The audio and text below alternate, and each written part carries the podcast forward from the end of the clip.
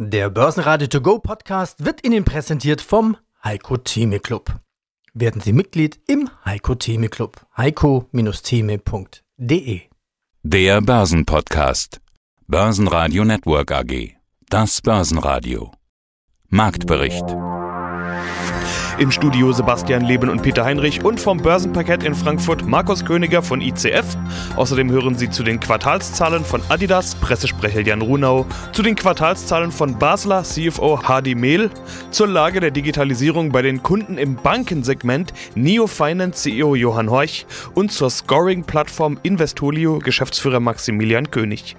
Sie hören Ausschnitte aus Börsenradio-Interviews. Die ausführliche Version finden Sie unter börsenradio.de oder in der Börsenradio-App. Der Freitag ist ein gutes Beispiel für die Kategorie Börse Paradox. Die wichtigen US-Arbeitsmarktdaten waren viel schlechter als erwartet und die Börsen steigen überall rasant an. In den USA wurden nur 266.000 Jobs neu geschaffen, erwartet waren 978.000. Das wiederum sorgt dafür, dass die Zinssorgen, die durch Aussagen von Finanzministerin Janet Yellen zu Beginn der Woche ausgelöst wurden, sich in Luft aufgelöst haben. Mit einem so schwachen Arbeitsmarkt droht die US-Wirtschaft nämlich nicht allzu schnell zu überhitzen. Die Ursache könnte laut Medienberichten aber auch in den zu großzügigen Geldgeschenken der beiden Regierungen liegen.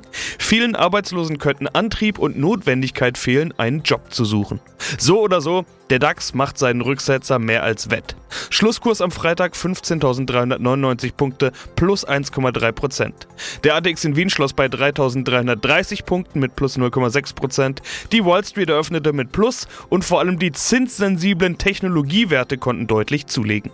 Hallo, mein Name ist Markus Königer. Ich arbeite auf dem Paket der Frankfurter Wertpapierbörse für die ICF Bank. Meine Kollegen und ich sind für die korrekte Preisfeststellung für die strukturierten Produkte der Emittenten, die wir betreuen, verantwortlich. Hallo Markus, wir beide mal wieder dran. Und zwar am Ende einer Woche, in der, ja, nach ein paar Wochen Ruhe, würde ich sagen, mal wieder richtig was passiert ist. Wir hatten einen echten Rücksetzer an den Börsen, aber auch wieder Erholung. Kein Wunder also, dass unter den Most Actives, den meist gehandelten Papieren, die du mir ja immer mitbringst, jede Menge Papiere auf den DAX zu finden sind. Der Markt wird nervöser. Markus, schauen wir mal rein, lässt sich da irgendein Trend erkennen? Also setzen die Anleger eher auf Erholung oder eher auf Rücksetzer? Das ist eigentlich ein ausgeglichenes Bild, weil sowohl auch auf Puts und Calls sehe ich ja hier bei den meistgehandelten Papieren eigentlich ein ausgeglichenes Bild. Also ich sage jetzt mal, diese kleine Verschnaufpause, die wir mal hatten, das war ja mal kurz unter 15.000, hat vielleicht der Anleger so mal mitgenommen oder hat einfach mal Ruhe bewahrt. Aber so was die Zahlen hier so ausgeben oder die Statistik, sehe ich keinen richtigen Trend. Gut, es sind auch mehr Shorts gehandelt worden, das ist richtig, aber auch da muss ich von ausgehen, wenn das ein ausgeglichenes Bild ist, dass sich die Anleger wahrscheinlich wieder gekauft haben, Drucks jetzt da mitgenommen haben und wieder jetzt verkauft haben. Ja, sonst wäre es nicht ausgeglichen. Sonst müssten sie wahrscheinlich nur Papiere halten. Das tun sie aber aktuell nicht.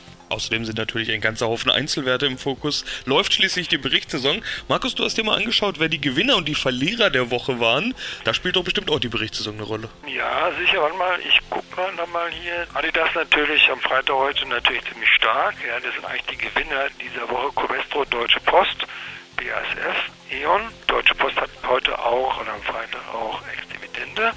Und die Verlierer sind Delivery Hero, Vonovia, Siemens Energy und Infineon, Deutsche Wohnen. Aber das tut aber nicht zur Sache eigentlich, zu den Produkten, die wir haben, weil da haben wir ja schon ein paar Mal so gesehen, das sind so mehr oder weniger, habe ich auch herausgefunden, dass es Empfehlungen sind. Zum Beispiel hier Turbocall auf BioNTech, sehr gefragtes Papier, dann Turbocall auf Zalando und auch Tesla. Bei BioNTech kommt natürlich hier da sehe ich über die Woche natürlich mehr Käufe, obwohl ja die jetzt auch, die ganzen Hersteller von Impfdosen gegen Corona, das, sind jetzt eigentlich hier ein bisschen die Bedulde geraten, nachdem die Amerikaner den Patentschutz ja aufheben wollen für diese Unternehmen, um möglichst das Impfen zu erleichtern oder kostengünstiger zu machen für eben Ländern, die eben keinen Impfstoff bekommen haben. Also sprich ganz vorne dran Indien und andere Länder wie in Afrika. Stärkster Gewinner im DAX war Adidas nach guten Q1-Zahlen mit deutlichen plus 8,4 Prozent. Hallo, mein Name ist Jan Runer und ich bin der Unternehmenssprecher von Adidas. Ja, zurück zu dem Plan, dem Fünfjahresplan, dieser Strategie. Da wird jetzt Reebok verkauft. Eins kostet äh, Reebok 3,1 Milliarden Euro. Was sind denn die Ziele der Fünfjahresstrategie? Ja, wir nennen unsere Fünf-Jahre-Strategie Own the Game. Das heißt ja so viel wie bestimme das Spiel auf Deutsch, ist ja auch ein Begriff aus dem Teamsport, äh, der eben davon spricht, dass man als Mannschaft selbstbewusst sein soll, dass man versuchen soll, äh, selbst das Spiel zu bestimmen, also zu agieren, äh, nicht zu reagieren. Äh, und deswegen glaube ich, passt das ganz gut äh, zu der Strategie, die wir uns gegeben haben bis 2025. Denn wir haben eine Wachstums- und Investitionsstrategie vorgestellt bis 2025. Wir wollen bis zum Jahr 2025 überdurchschnittlich wachsen. Konkret erwarten wir ein Wachstum von 8 bis 10 Prozent pro Jahr beim Umsatz. Und wir wollen aber auch über diesen Zeitraum intensiv investieren, um eben dieses Wachstum zu untermauern. Wir investieren über eine Milliarde Euro zum Beispiel in unsere digitale Transformation, denn wir wollen noch digitaler werden. Wir wollen die Produkte bereits digital designen, im 3D-Design. Wir wollen die Produkte digital dann unseren Fachhandelspartnern vorstellen. Wir wollen diese Produkte digital äh, verkaufen an unsere Konsumenten und deswegen ist natürlich das ganze Thema Digitalisierung für uns ein ganz zentrales für die nächsten, für die nächsten Jahre. Dann wollen wir auch äh, weiterhin überdurchschnittlich in die Marke Adidas investieren. Eben dazu investieren, dass man die Marke Adidas sieht, dass man Sportler sieht, die Adidas tragen, dass wir große Werbekampagnen haben, wie in diesem Jahr mit Impossible is Nothing, dass Adidas sichtbar ist bei den großen Sportereignissen. Auch da hatten wir drüber gesprochen. Also auch da werden wir im Jahr 2025 im Vergleich zu heute eine Milliarde mehr investieren. Also es ist eine Wachstums- und Investitionsstrategie, die wir vorgelegt haben und die arbeiten wir jetzt gezielt ab. Denn wir wissen ja genau, welche strategischen Prioritäten wir gesetzt haben. Und diese strategischen Prioritäten sind es eben, die Marke Adidas noch stärker und glaubwürdiger zu machen. Das ist die erste Priorität. Die zweite Priorität ist, den Konsumenten noch besser anzusprechen, dem noch bessere Erlebnisse zu bieten, sowohl in den Läden, aber natürlich auch online äh, über digitale Angebote. Und das dritte, ganz wichtige Thema, nicht zu vergessen, ist das Thema Nachhaltigkeit. Wir wollen bis 2025 erreichen, dass neun von zehn Adidas-Artikeln, also fast alle, dass die nachhaltig sind. Und ich glaube, da sind wir wirklich ein Pionier auf diesem Gebiet. Weitere Gewinner im DAX waren Delivery Hero und Infineon mit jeweils plus 3,6%. Ebenfalls unter den Gewinnern war Siemens nach guten Q1-Zahlen inklusive Prognoseanhebung. Der Nettogewinn soll im Geschäftsjahr 2021 um 48% auf 5,7 bis 6,2 Milliarden Euro steigen. Plus 3% für die Aktie. BMW kann nach guten Q1-Zahlen dagegen kaum zulegen und das obwohl der Gewinn hier mit 2,8 Milliarden Euro fast fünfmal so hoch war wie im Jahr 2020. Die guten Zahlen waren aber schon im Vorfeld bekannt und konnten keine Impulse mehr bringen. Stärkste Verlierer im DAX waren die Deutsche Post mit minus 1%, Covestro mit minus 1,3% und Heidelberg Zement mit minus 4%. Bei der Post und Heidelberg Zement sind die Kurse allerdings ex-Dividende gehandelt. Schönen guten Tag zusammen, mein Name ist Hardy Mehl, ich bin CFO bei der Basler AG und freue mich heute hier im das Radio dabei zu sein.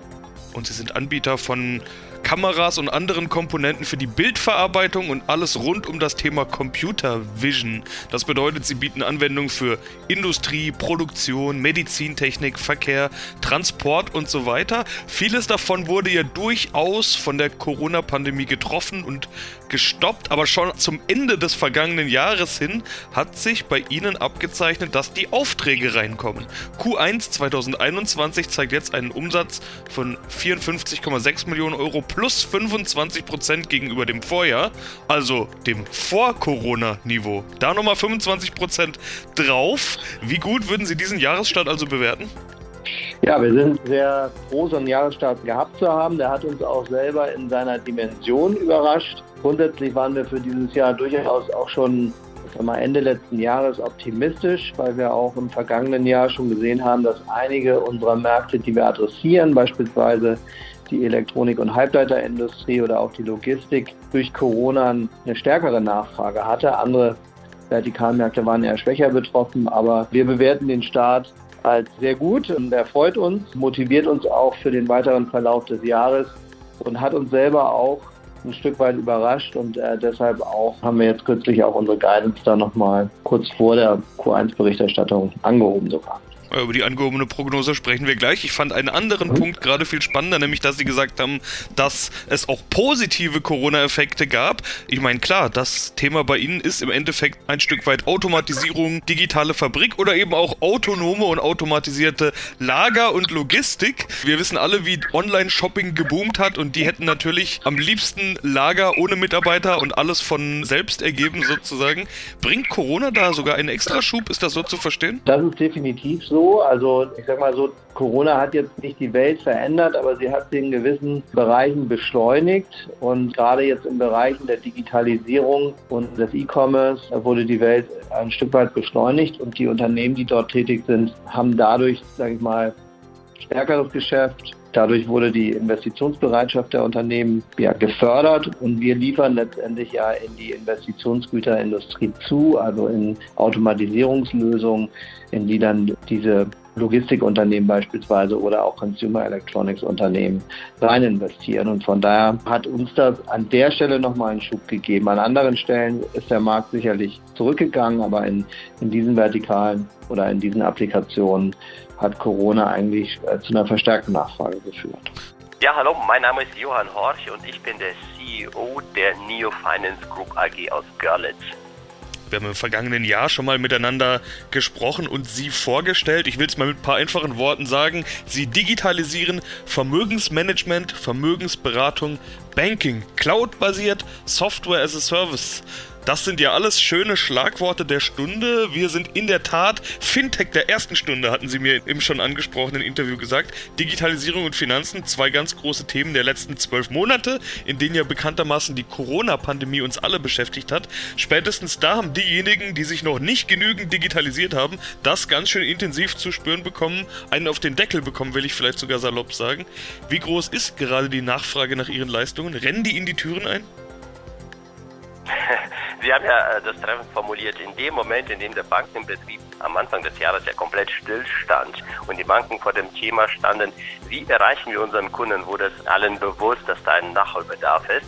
Und ab dem Moment begannen die Banken mit dem intensiven Suche nach Lösungen und sind jetzt intensiv dabei, mit uns zu diskutieren, wie digitale Konzepte in der Zukunft aussehen können. Weil die sind ja vielfältig. Wir reden ja darüber, dass wir sowohl in der Vermögensberatung digitale Konzepte brauchen, wir brauchen digitale Konzepte auch in der Vermögensverwaltung, also weg von der stationären in Richtung Digitalisierung. Wir brauchen das ganze Thema am Endkunden, Experience und Vermögensdarstellung. Und natürlich, und da sind die Banken sehr intensiv daran, das Thema Kunden-Onboarding, Depot-Kontoeröffnung. Und wir sprechen mit vielen, die sind in ähm, Ausschreibungen gut unterwegs und ähm, hoffen, dass wir das eine oder andere berichten können. Ich habe mich gefragt, bremst Corona vielleicht sogar das Wachstum eher, weil es schwieriger ist mit direktem Vertrieb, vielleicht auch mit direkter Installation bei den Banken? Sie hatten im letzten Interview mal in einem Nebensatz sowas angedeutet. Ist Corona vielleicht für Sie auch nicht nur Vorteil, sondern auch ein kleines bisschen Bremse? Also am Anfang des Jahres ähm, war das insofern eine Bremse, weil natürlich man in Projekten mit dem Kunden lernen musste, um digital zu kommunizieren. Viele Projekte sind hier in der Bank, Abstimmungsverhalten und dieses Verhalten, das musste neu gelernt werden. Insofern war es äh, zwischendurch ein, ein kleines Stopp in der Kommunikation, weil die Banken auch sich sortieren mussten. Jetzt haben wir alle gelernt, dass man mit Zoom und Teams miteinander sprechen kann, ohne dass man durch die Republik fährt. Was dazu führt, dass auch das Verhalten der Banken sich geändert hat und die Kundenbedürfnisse jetzt sich auch ändern. Äh, früher war ja auch so, dass nicht jeder Kunde digital affin war. Jetzt muss er es sein. Ja, schönen guten Tag. Mein Name ist Maximilian König. Die einen oder anderen kennen mich vielleicht als Wikifolio-Trader, war ich schon ein paar Mal im Interview, haben wir ein bisschen über die Depotzusammensetzung und die Strategie gesprochen. Heute geht es nochmal um ein bisschen was anderes und zwar mein eigenes Unternehmen habe ich jetzt die letzten Monate hochgezogen, wo es auch vor allem um Aktienbewertungen geht und da freue ich mich heute mal ein bisschen drüber sprechen zu dürfen. Aktienbewertung mit Investolio. Darüber wollen wir sprechen. Auf der Website liest sich das Ganze so: eine einfache Lösung für Aktienbewertung anhand von Scoring-Modellen und darauf aufbauen die Entwicklung zahlreicher erprobter Investmentstrategien. Klingt wunderbar einfach. Wir beide kennen uns schon, du hast es schon gesagt, bei uns im Programm schon als Wikifolio-Trader aufgetaucht. Deshalb sage ich auch du, also dass sich niemand wundert. Und du hast ja auch eine Art Scoring-Modell angewandt für deine Wikifolio-Strategie. Das hast du jetzt offenbar weiterentwickelt zu einer Massentauglich tauglichen Anwendungen? Oder wie kommt es zu Investolio?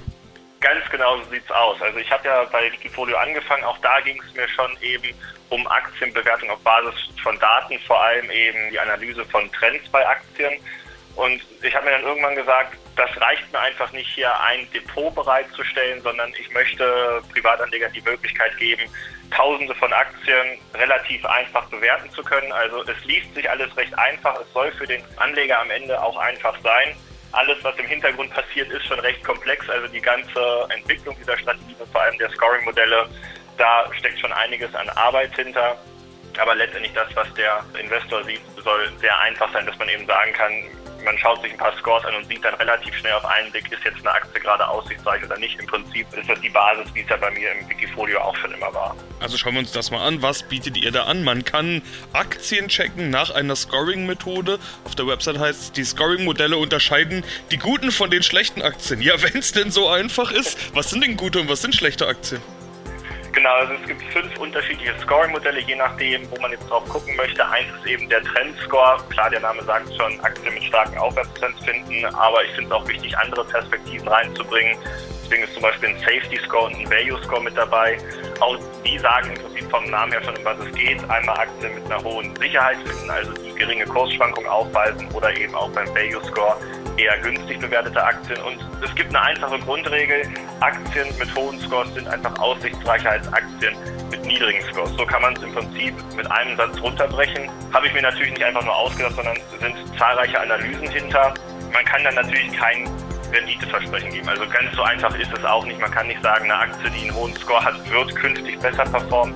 Es geht vielmehr um diese Tendenzen. Wenn ich jetzt 10, 20 Aktien habe, die nach diesen Scores gut bewertet sind, dann ist die Wahrscheinlichkeit einfach ziemlich hoch, dass ich mir dann ein Depot zusammenbaue, das künftig auch besser performt, als wenn ich jetzt nur auf eine einzelne Aktie sitze. Das wäre einfach zu gefährlich.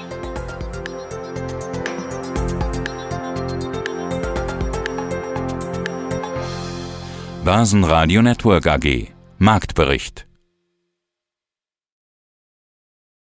Der Börsenradio To Go Podcast wurde Ihnen präsentiert vom Heiko Theme Club. Werden Sie Mitglied im Heiko Theme Club. heiko-theme.de